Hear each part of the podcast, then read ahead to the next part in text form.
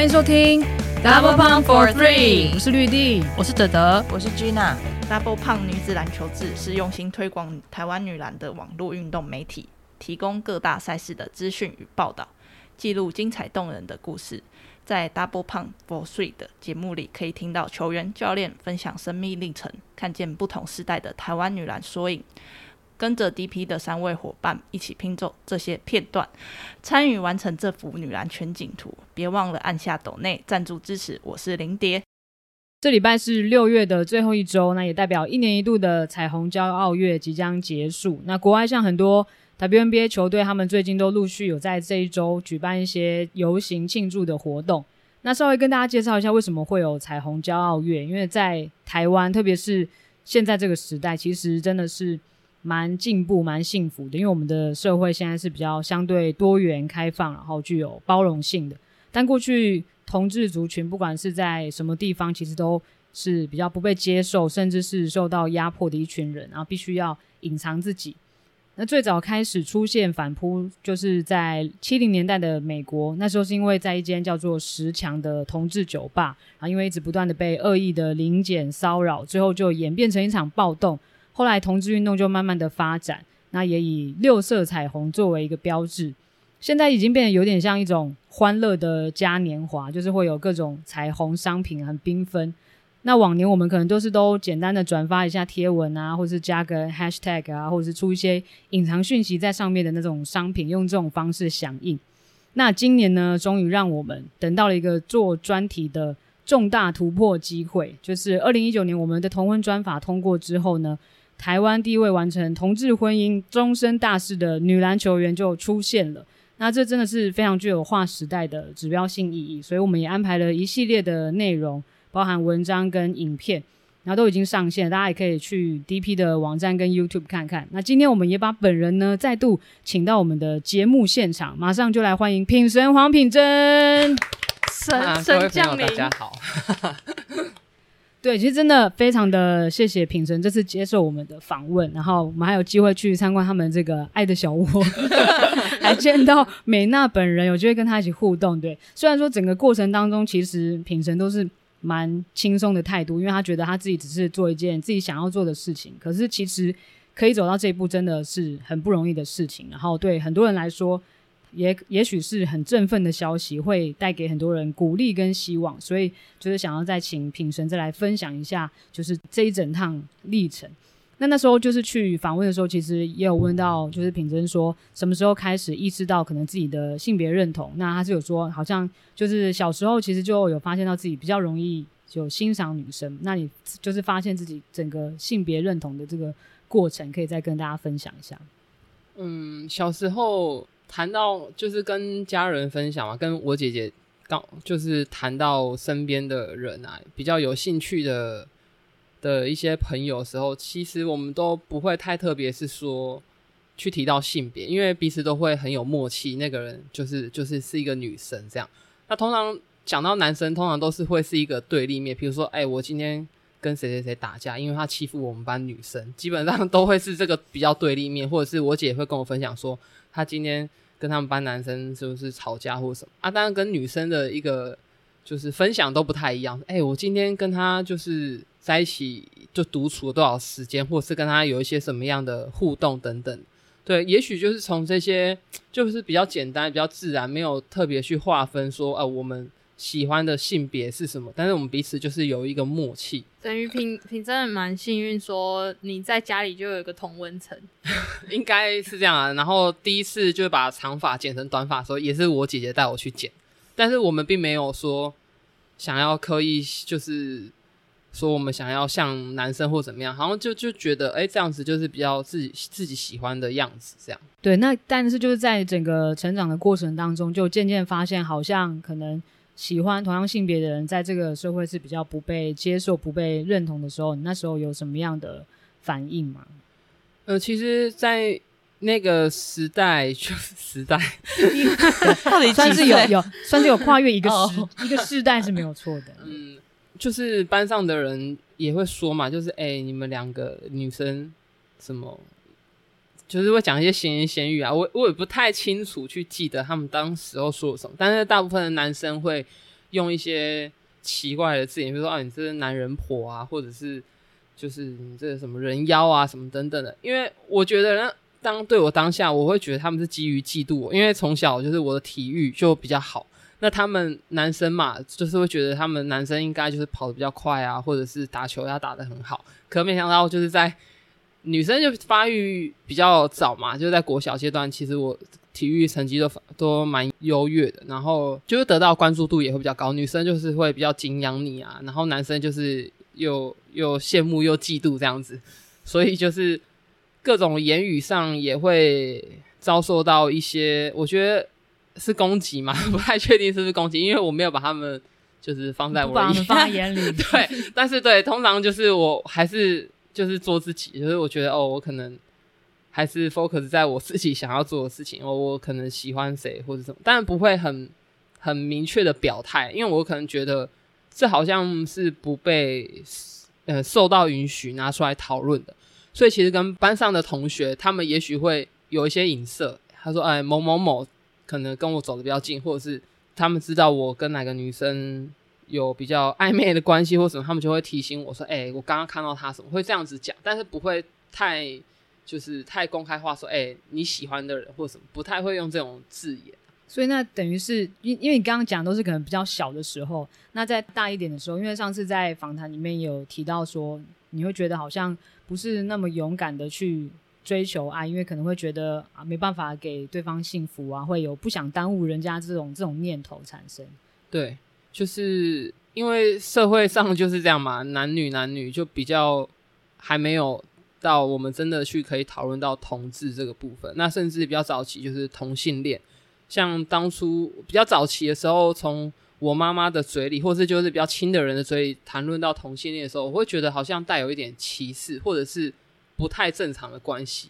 就像我我曾经听到，因为我姐姐她本身她也是有一个比较长期交往稳定的女朋友，那她从小的时候她也是都是跟跟女生在一起这样。那我从我妈妈在跟我妹的一些互动跟对话当中，我有听到我妈妈形容我姐的一个行为跟她的交友状况是不正常的。那当时我内心也会有一个害怕跟有一点压力，觉得哦，原来女生喜欢女生这是一个不正常的关系。那就是不被不被接受，不能够拿出来讨论。所以其实这件这句话其实一直放在我心里很久。因为妈妈是一个我很在乎的人，但是她却觉得这样的关系是不正常，好像是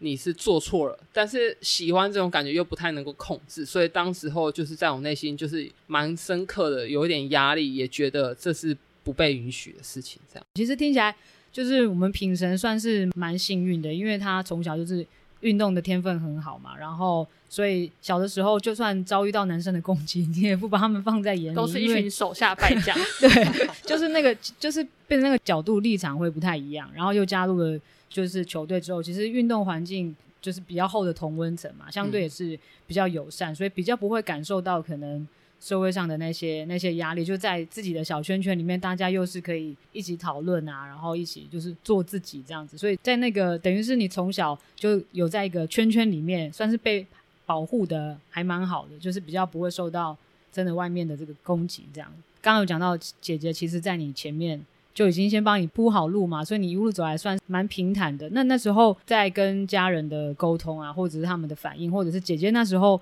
走过的路，你可以稍微跟大家就是分享一下吗？其实我十五岁开始就是接受篮球正规训练之后，然后高中就上来北部很长一段时间嘛，那基本上都不是很很规律的会回家，因为大量时间投入训练嘛，然后从小就是希望可以离开家那种，就是。比较比较向往外面的生活啊，然后偶尔回回到家的时候，就是会看姐姐，她其实她的外在其实有一个蛮大的变化。他一下是短头发，一下子又把头发留长了，然后一下子穿着，我比较觉得那是接近他的风格，但是一下子又变得，哎，怎么最近穿着就是风格又改变很很多？那他其实过去他很少跟我。分享，如果我没有主动问的话，那我们就是家里也比较传统，有有一些情绪或者是有一些感受是比较难启齿的。就是好比说，他真的觉得他遇到一些事情很受伤，他也不会大方的跟我说他觉得很受伤或者什么，他只是就是在默默做一些改变或者是一些突破。这段历程啊，从我高中一直到我现在，我现在结婚的这件事情，我自己也也觉得很感谢他，因为这段时间很少回家嘛，那一回家看到他变化那么大，他其实会。跟我分享说，他最近身边跟哪个女生走的比较亲近，或者什么。可是往往他没有办法跟他其他，就是我爸妈，他也不太会大方讨论。那我妹又很小，所以他其实能能说话的人不多啊。然后他遭遇到这些事情，就是他企图做一些，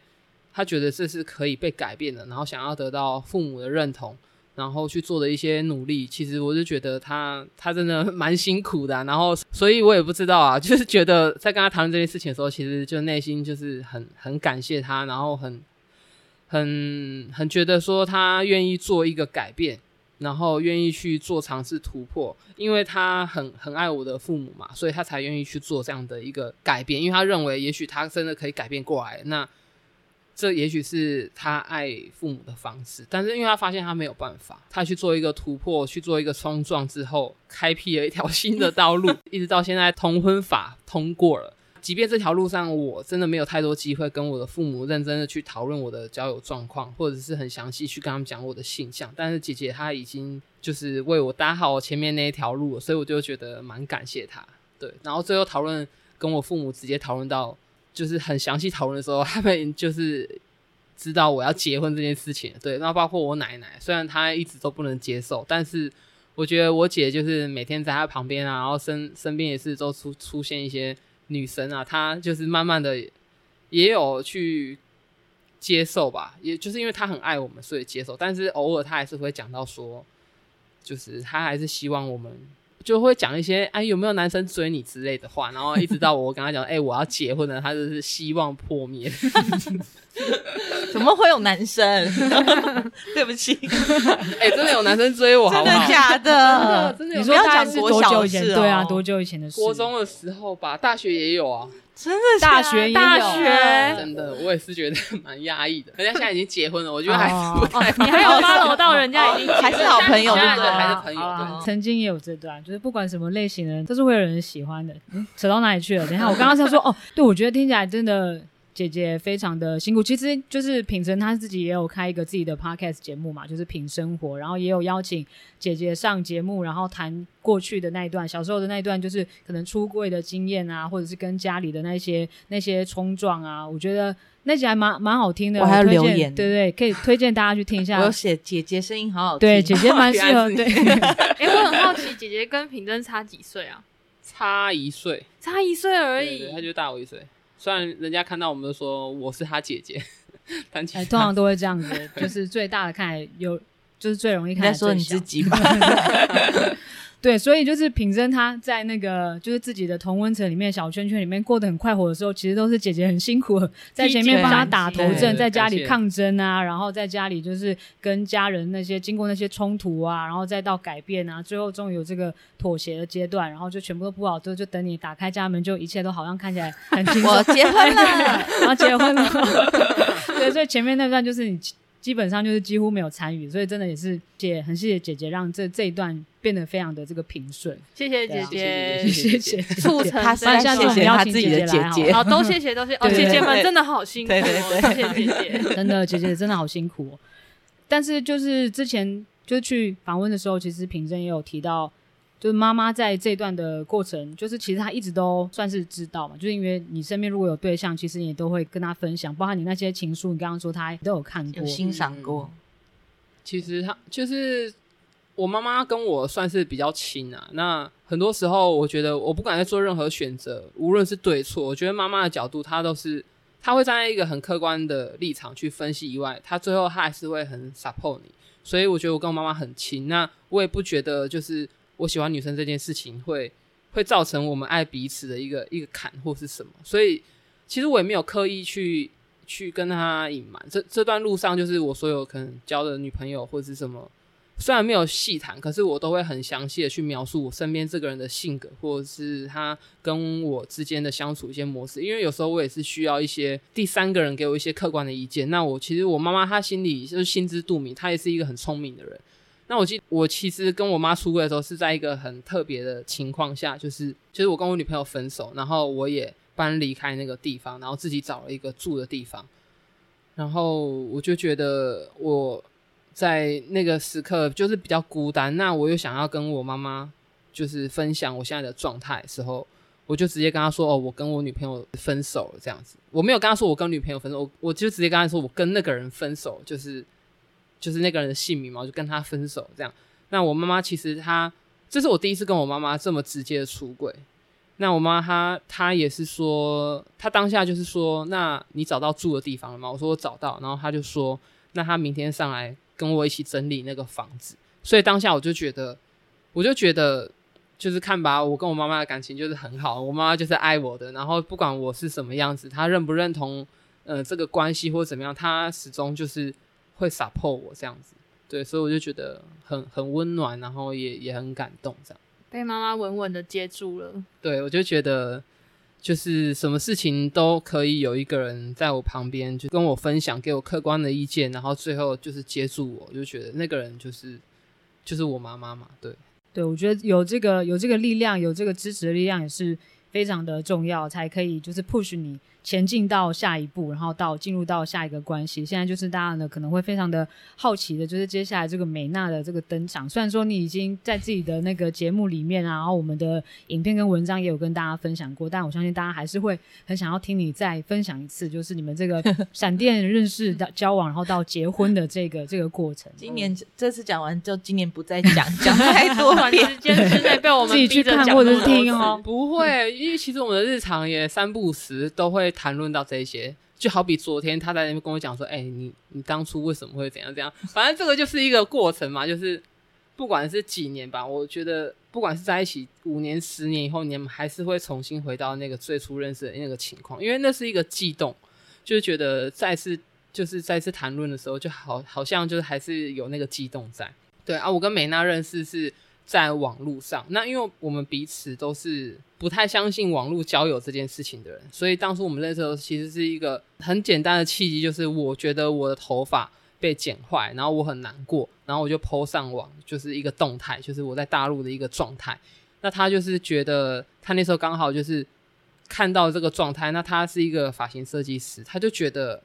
他就觉得我应该可以被改造的更好看，这样他觉得我是一个潜力股，那他刚好正正需要就是。他有他有说你是他有说到你是潜力股这样子吗？他有说 他没有，他只是觉得 他就觉得你本来的发型很 很糟糕。对他只是觉得我这个人看起来很需要被拯救，这样我就觉得哎，这个人很有趣，然后他在网络上跟我有一个互动嘛，那刚好我有这方面的需要，那他就觉得。我就觉得我想要见到这个人，他帮我，他到底可以帮我帮助我到什么样的一个一个状态？然后我就把这个人就放在心里，因为那时候刚好去大陆，需要一段时间在大陆。那回台湾之后呢，我就刚好也是做了我膝盖第一次手术，那有个比较长的时间的沉沉淀期，然后我就好好也开始留我的头发。然后到我刚好出关，就是拿掉拐杖那一刻，我就很急迫想要去整理我的头发，然后这就变成我们第一次见面，就是一个见网友的概念这样。然后就是我第一次去找他，刚好他自己刚好创业，然后也是开幕开幕的第一天，然后我们彼此对彼此都留下一个呃不错的印象，就蛮特别的印象。嗯，真正开始聊天也是从就是发型这方面他的专业去切入，然后一直到。我们有聊到比较深的话题，这样。可是你们要怎么从就是发型，然后聊到深入的话题？哦，因为就刚好有教一下，教一下，不是不是不是刻意的，这真的不是刻意的。因为有些事情就很奇妙，就刚好他的客人里面有一个客人是球圈的人，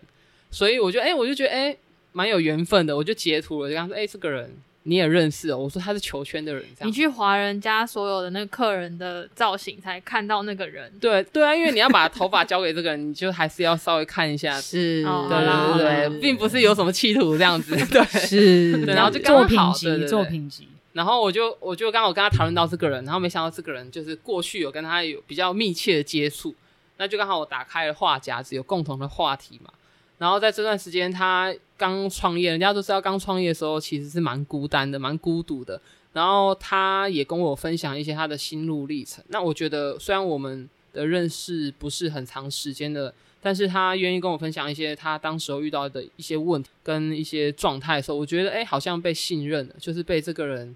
信任了。那我也不觉得他是一个就是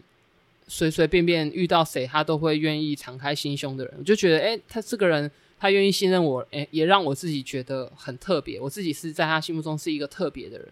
然后，当然，在聊天过程当中，我们也可以知道对方的个性啊，或者是对方对你有没有一些好感等等的，然后就有了后续这样。那你们后来就是怎么样？就是那交往，然后到决定结婚，其实那个进展也是非常的快速的。就是你们彼此认定对方，或是决定要一起结婚的那个关键。对啊，其实就蛮神速的。其实我讲到婚姻这件事情，就是讲到真正跟我家人谈论到结婚这件事情，他们就觉得蛮不可思议的。因为自始至终，我都觉得结婚这件事情是不可能在我人生当中发生的。那当然也因为我妈妈说过，她结婚也没多幸福，所以我就觉得，哎，那我是不是就觉得，哎，这个好像也可以不用放在我的人生，应该也就还好这样子。但是因为结婚这件事情是美娜先提起的，那她也是比较。考虑到实质上就是就是真的婚姻可以带给我们一些法律上的一些什么什么样的保障，那包含就是可能医疗方面等等。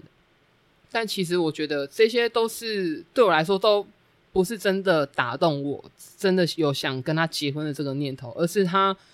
在我们聊天过程当中，他跟我讲说。他觉得我们两个个性很像，都是比较好强、比较逞强，然后比较希望光鲜亮丽，或者是强悍，或者是呃能够成为别人依靠的这个这个形象，在别人的心中。他说：“问我有没有想过，如果我们两个真的面临到一些困难，或者是面临到一些比较脆弱的时刻，或者是需要帮助的时候，我们都会把身边就是真正在乎的人推开。”但是如果我们真的结婚的话，我们就再也推不开对方。然后他想要成为我在脆弱的时候、真的需要帮助的时候，那个真的可以让我依靠的人。所以他觉得婚姻可以把我们两个绑在一起，然后再也推不开对方。所以我就觉得我被他这段话就是深深的感动。我就觉得结婚这件事情，其实对我来说真的不是说太有意义的事情。但是我觉得，因为这个人赋予结婚这件事情有了一个很重要、很很深刻的的一个意义吧，然后我就被他打动，我就觉得我我要认真来思考这件事情。所以那个过程是有一个，比如说求婚的一个仪式或什么，还是你们就哎好像这样子对不错，那好，那我们就结婚，我们明天就去吧，明天早上就去登记，还是他就按这样子跟你讲完之后，就暗示你要选一天跟他求婚。其实我没有跟他求婚，拿出来看这样子，没有求婚，没有求婚，然后。他到现在还会跟我讲说：“你什么时候要跟我求婚？你知道吗？” 都已经登记完了，还要求婚？没对，他就觉得这是就我不知道，这可能是仪仪式感，对对，一个乐趣，对，期待被求婚。对，虽然虽然说没有被求婚，但是我还是有单膝下跪，就是在那个大安的事务所，好像有看到照片哦。对，但是我也是被拱着要，就我没想过我有这一天，然后也没想过这个画面，所以我就觉得就是会觉得很。很特别啊，就觉得没有想要特别去做，但是我我也考虑到可能是他他有一些憧憬嘛什么，然后也也想要满足他这样。那这个过程其实其实他也有一直在提醒我，因为我觉得虽然这件事情他说这样的话，说结婚这件事情就是他是想要成为我的依靠，虽然这件呃他说这样的话有打动我，或者是让我觉得很感动，但但是结婚它毕竟是一个蛮重要的一个仪式。不是说随随便便，你今天说哦，明天去结婚就去结婚什么？你还是需要跟家人讨论，对，那也是需要一个过程。那我也在想说，那我要怎么样跟我的家人讲到这件事情？那我的家人也是再三的说，你到底有没有想清楚，到底知不知道结婚的意义是什么？那为什么要在你们这么短的认识时间里面，你就决定要结婚？就是过程当中也有一些质疑吗？或者是一些就是家人就对你希望你。在好好的思考，因为毕竟这不是一件小事。那美娜也会说：“哎，我们他已经选定日期了。”他就说：“对，他 他说我们十一月六号要结婚，这样。那算一算，其实我们六月五月初给他剪头发，真的是真正的开始认识彼此是从六月开始交往的话，所以其实认识不到半年，我们就要真的是闪电结婚，对，就是闪婚啊！我也是觉得我自己就是每天结婚以后，我们还是常常会觉得，哎、我们结婚了这样子，对，就是还没有相信我们真的结婚了这样。所以你那时候怎么样去跟就是家人沟通，或是说服他们，或是让他们相信你做的这个决定不是说是很很仓促或者是冲昏头的，就是让他们让他们放心。嗯，其实，在很短的时间里面，你要如何确定这个人？其实你要用一个很具体的去形容，其实你很难去形容那个，因为我觉得那是一个感觉，这个人给你的感觉。那其实我也还来不急，就是把美娜介绍给我的家人，他们也没有一个太长时间的相处去认识彼此，所以当然家人就是对这个人有很多的保留态度，那也提出了很多的质疑。我觉得我不是一个随便会说出结婚，或者是真的去提出来跟家人提出这个这个词，因为我知道这代表着什么意义。我们家本来就是一个比较传统的家庭，你说他们真的可以去接受我们跟女生在一起，但并不代表他们可以去，就是在整个家族里面可以去认定，就是你们结婚这件事情。那刚好那个契机是，我觉得家庭有一个很大的观念上或者是认知上的一个转变，是因为妈妈的关系。因为妈妈她的状态是她已经就是接近在嗯居家安宁的一个状态。那她她的一个状态，其实带带给整个家族很大的冲击，是他不断的在说，他不断的在提起大家说，有什么事情想做就去做。那包含他以前自己过去很多很想做的事情，那因为他有很多的顾虑，那因为家庭，因为什么什么等等的，或者是有很多的理由造成他没有办法去做这件事情。但是他也觉得，如果重来一遍，他绝对会去做。他觉得这些都不足以成为我们就是真正想要去做的事情的一些绊脚石。那他他也没有说是绊脚石啊，只是他觉得我们有什么想要做的啊，就去做这样子。那他也是也是鼓励我们嘛，所以我就觉得在这个契机下去讲，我就觉得。整个家族对于我我要结婚这件事情，当然的想法跟包容度就又变得不一样。整个对于人生的整个观念上，就是有一个很大的一个转变。但但是我跟我妈妈本身讲到结婚这件事情，她也是有很多的质疑啊。我觉得她的立场是比较偏向于她害怕我受伤，他害怕我在这么短的时间没有看清楚这到底是不是我想要的。但是因为我这个人的个性就是主观意识比较强啊，然后也是因为这样，所以他害怕我做错的决定，所以他会再三的希望我再给自己多一点的时间。他说：“你们为什么这么短的时间内就要结婚什么之类？”然后我就会觉得，那时间的长短，你说怎么样去评断长短？三年吗？三年够吗？或者是五年还是十年？所以这个长短并不是说有一个就是很。很规范的一个时间，因为每个人的认知不一样嘛。那我觉得他是对的人的话，其实就是不需要太长的时间去验证一些什么事情。我觉得他就是在那个位置上，所以就是我想做这件事情。那妈妈最后她也是尊重我的决定，这样。那妈妈接受了，其实我觉得在那么一个特别的情况下，家人对这件事情的迟疑跟接受度就会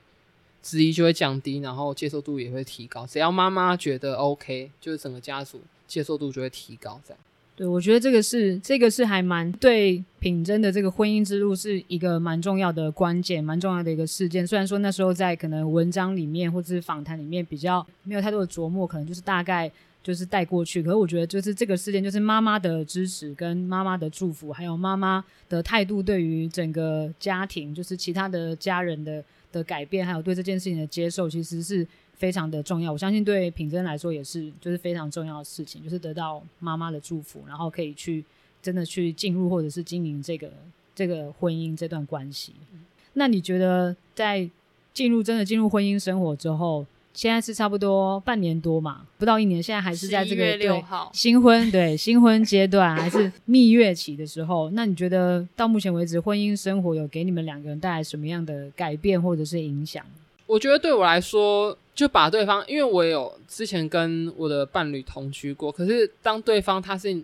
就是你的老婆，她真的是一个身份上不一样的时候，我觉得很多事情的思考方向都会不一样。你会用就是一个就是比较主动的方式想要去解决问题，因为你知道这个人他跟你不是暂时的，你你你跟他是一个，你需要比较往后之后，你都需要跟这个人相处。我也是一个完美主义者，所以有时候在别人对方面前的时候，也会想要保持一个完美的形象。可是对方他需要长期跟你就是生活在一起，你确定你要这么辛苦吗？所以我就觉得，那对我来说也是也是一个突破啊。但是我觉得，我觉得这段时间就是包含家里的事情或者等等事情，我觉得我在内心也是有一个很大的转变，然后以至于在我对人与人之间就是。也不像过去这么硬，然后也会去接受自己很多不完美的地方。如果对我老婆来说的话，她就是觉得她从小就是她靠她自己的力量去走出她自己的一条路，是我觉得她在家里面比较难去得到她一直都很渴望的那一份爱，所以她靠她自己的力量走出来以后，到她现在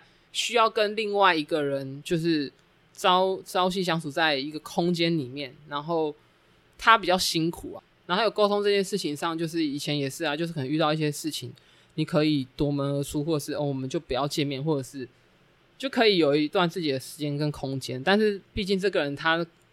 跟过去你的伴侣的身份已经不一样，他是要陪伴你往后余生的人，所以我就一直是有这样的一个想法。每当我想要可能逃避我们的负面情绪，或者是我们的一些冲冲突的时候，我就会觉得我们必须要去解决这件事情，因为我们。往后很长时间都是要面对彼此这样子。对，其实因为品神跟美娜两个人的个性应该可以说是差，应该是说处事态度差蛮多。因为你就是蛮要求完美嘛，然后注重细节。那美娜看起来就是一个比较可能大而化之、比较不拘小节的，所以当然在生活上面一定会有一些冲撞或是彼此要妥协的地方。但是也也因为这样子，所以其实某种程度来说，你也是。因为在这退让的过程当中，其实反而可能变得自己变得比较柔软，就是可能对很多事情或是对人的包容度比较大，觉得要就是不能一直用自己的标准去看别人。那你也有说到，就是在跟美娜在一起之后，你觉得好像也看见了不一样的自己。那你可以就是分享一下是怎么样个不一样我就觉得，其实我过往就是都很很硬啊，就觉得。我应该是要很强悍，成为别人依靠，或者是不太能够有脆弱的那一面。但我发现，我跟这个人在一起，我发现很多时候自己是是脆弱的。然后我也发现，我们相处在这半年，虽然家里有一些事情没有错，但是我觉得我可以很坦诚的在他面前哭这件事情，我觉得我觉得很是我以前没有的。所以我觉得这个人他真的能不能去接住？我的那个情绪很重要，因为我觉得每个人都有这个时候，但并不是身边的人他可以成为那个你愿意让他当你可以在他面前脆弱的人，或者是他真的有能力可以在放让你放心，就是在他面前脆弱的那个人，其实都很不容易。所以我觉得我们两个相处，让我看到了我自己，其实我其实蛮蛮不勇敢、蛮脆弱、蛮不完美的。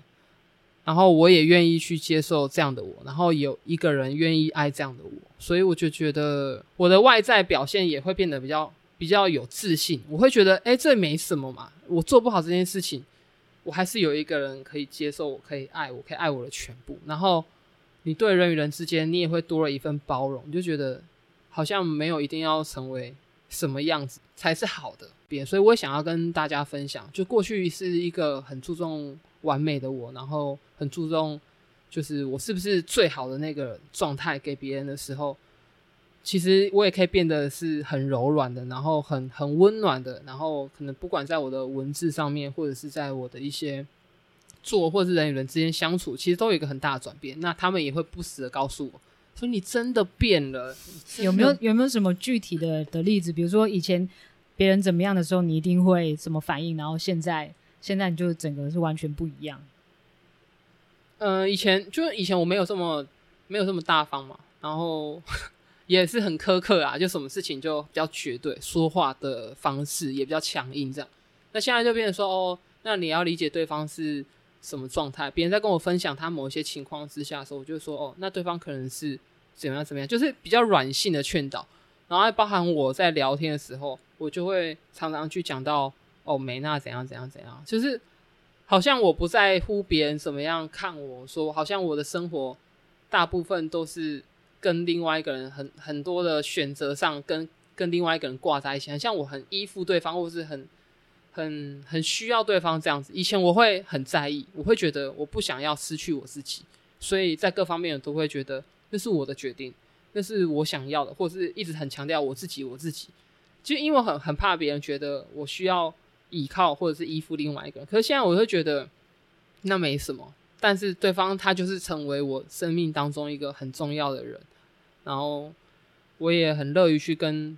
大家分享我现在的生活状态，不不太有想要隐藏自己什么，然后对自己也比较坦诚赤裸，然后可以很真诚的跟各位就是身边的朋友去分享一些生命当中的经验，这是过去我没有的，因为我过去不管在床上表现或是私底下都是一个比较比较绝对、比较强悍、比较强硬的人，对。刚刚突然有个画面，就是美娜是一个很大的人，然后把把品珍她的那个内在小孩有没有很顽强的那一种，把她拉出来，然后给她摸头，就是拍背拥抱，就是让他比较融化一点。本来是比较冰冷的一个人，现在就是现在化慈。眉善目，对对我刚刚觉得品珍好像放下那个很坚硬的外壳之后，打开一个新世界，看的看到的东西都变得没有那么有棱有角了。现在可能都比较圆润有亮光的感觉。那我觉得他也是常常跟我分享说，我也是那个接触他情绪的人，所以他觉得他在我我这边也有得到可以让他就是做自己的那个面相。对其实那天访问的时候，我就觉得美娜跟平常在社群的形象是蛮有反差的。的虽然她也有就是很很就是疯疯的、啊、可爱的那一面，但是她讲起话来跟她的那些内容，我觉得让我感觉她是的确是就是你讲的那样，就是可能她的情绪在很里面，然后不轻易展露出来。但是她一旦她展露出来的话，我觉得那就是一个很深的情绪的那种感觉。对他外表这样疯疯的，但是其实他要真的去描述他一个感觉的时候，他其实是有很有很有可以讲的很有深度的。对，那也是反观到他在他在工作上面，你说他他二十七岁、二十六岁，他可以创业自己出来开店，我觉得这也是很不容易的事情。所以我就觉得他这个人其实我看到的就不是只有外表可能很僵、很很强悍、很僵硬，然后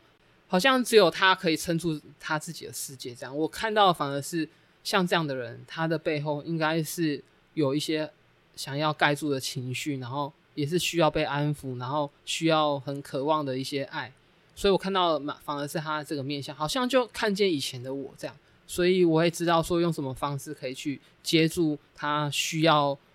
他需要那份爱，我可以怎么样去安抚他，怎么样给予他这样。对，爱情的力量果然是很伟大的，可以改变一个人，可以改变一个人，可以接可触一个人改变两个人，哦，改变两个人，对，可以改变两个人。其实我们那天就是去访谈的时候，拍影片的时候，就是美娜在谈你们的关系，或是谈你们的，比如说相处啊，或是这段婚姻，其实她讲出来的话都是蛮感人的，就是真的是蛮，其实蛮深入的，真的。尤其是她最后的那一段，就是像告别，不不是告别，告 告白。最后的那段告白，就是在问到说，可能两个人对于觉得婚姻的定义是什么时候，其实他讲出来的那一段话也是非常的感人，因为他就说，觉得是重新定义一个家嘛，可能以前因为很早他就是自己出来打拼，就是都是一个人，那可能他不知道家的那种温暖的感觉是什么，也不知道可能有人在家里等他，或者在家里。就是等人的时候是怎么样的感觉？那现在有一个人可以跟他一起分享，就不是他自己可能自言自语，然后就是可以互相的这样子接触彼此，他觉得感受到那个家的爱，我觉得是、那段也是蛮感人的。那你要不要在最后在这个再重申一下你的这个告白呢？上次就是讲的那一段，讲的讲的也蛮好的，关于这个无条件的爱，的对即兴发挥，是对，上次那个。嗯嗯，我那时候怎么 讲？嗯，就是说，呃，其实跟前面讲到的有点对，其实刚刚就是其实前面前面有讲到，嗯，就是我觉得，我觉得可以找到一个人，他可以，他可以看见你所有，就是在外面在外显上比较刚强，然后比较强硬、比较强悍，或者是有一些情绪波动比较大的时候，他他真的可以看见你背后的那个需要的这个人，真的很不容易。那我觉得我遇到了，然后我也可以成为他生命当中那个接触他情绪的人。然后我觉得我们又有这个共识，可以走向婚姻，我觉得蛮不容易的。然后我觉得我们两个对家，就是我觉得我十五岁以后就没有再回到高雄长长时间住嘛，所以我会觉得我一直在外面漂泊。那对于很多事情，我不我不觉得有一个人或一个地方，它可以完全的让我有归属感。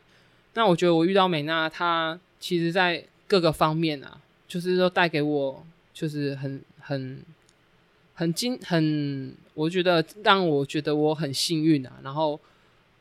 就是回到他回到家，或者是回到这个地方属于我们两个的地方，或者是在他身边的时候，我真的是可以感觉到一种一种归属感，好像在他身边，就是不管我是什么样子，我我不用做到什么样子，或者是我不用有很高的成就，或者是一些。就是我不用赚很多的钱，就是比较实际上来讲啊，我就是不用成为别人或者是世俗当中的那个成功的样子。就即便我是一个什么事情都做不好的人，他都能够包容我、接受我，让我觉得我有一个就是被无条件接受的爱吧。我觉得每个人在做很用力在做一些什么事情的时候，其实我们的渴望都是想要找到那一份。就是无条件的爱，然后我很幸运，就是在他身上，我我我得到了这份爱，得到这份就是无条件的爱，这样。两个漂泊的灵魂都找到了彼此可以停靠的地方。对，可以这么说。感觉今天这一集就是品真的这个周身都有散发出粉红泡泡，你有 你有感到那个氛围吗？就是有一个柔和的氛围，这种柔焦有没有？声音也特别柔和。对，就感觉说出来特别的深情，觉得非常的，果然是非常的甜蜜，非常的幸福。谢谢。我在想说，这个我们做这个专专题是为什么很重要？这件事情就是，其实像平生讲，这件事情其实是一个平常的事情，就是结婚或爱一个人是一件很正常的事情。但是在这个女篮这个圈子里面，大家追求的是同质性，就是你看，大家就能出队要穿一模一样啦，头发要绑一模一样，就是你那个异异类，不是那种异类的异类，你知道，就是喜欢做自己的人是比较不被。接受接受，或者是不被 celebrate，就不被大家去提出来的。所以今天提出来这件事情，也不是说大家一定要结婚。我想应该有些人也是还是不认同婚姻的，就是你不不论你是异性恋或同同志的话，也不一定是要结婚。我觉得我们提出这点，就是去 celebrate diversity，就是 diversity 这多样性这件事情是很重要的。我觉得除了当然除了同志婚姻。可能还有更多不同的多样性可以在女篮这个地方，或是在就是在世界上发生。我觉得这件事情是为什么这个 Pride Month 在运动界会是重要的事情。对，其实因为就是每个人都有追求爱的权利嘛，然后每个人都有自己对自己的的认同，每个人都有这样的自由。那只是就是这次是非常的。谢谢尤品珍，他先跳出来做第一个人，做这样子的事情，然后让我们可以跟大家分享，然后把你的故事让更多人知道，然后就是让更多人可能会更有勇气，或觉得这件事情不是那么好像很可怕，或者是不应该做的事情，因为这本来就是每个人的自由，因为爱是很很强大的力量，它不应该受到什么样的限制，所以我们也是很希望可以鼓励大家都可以勇敢的做自己，然后希望更多人就是这个社会可以更平等的包容各种的。多样性，然后每个人的认同，然后希望大家都可以找到属于自己的无条件的爱。再次的谢谢品神来跟我们分享，就是除了这次不是分享打球的故事，是分享自己的生命故事，而且这个还蛮，我觉得其实还蛮赤裸的，就是把自己就是呈现给大家这样子看，所以我觉得这光是这件事情也是非常的勇敢，然后非常的有勇气，也很。也很大方，所以就非常的谢谢品珍，祝你们百年好合，谢谢，很需要，永浴爱河，很需要。那我们今天就到这里，然后呢，大家可以不要忘了去那个 Apple Podcast 给我们这个五星评论好吗？就是留个言，然后呢，也要关注订阅这个品神的这个品生活，谢谢，品生活，大家就互相的这个追踪，听听看大家就是球场下以外的那些生活，我觉得蛮好听的。那我们今天就到这里喽，大家拜拜，拜拜。拜拜。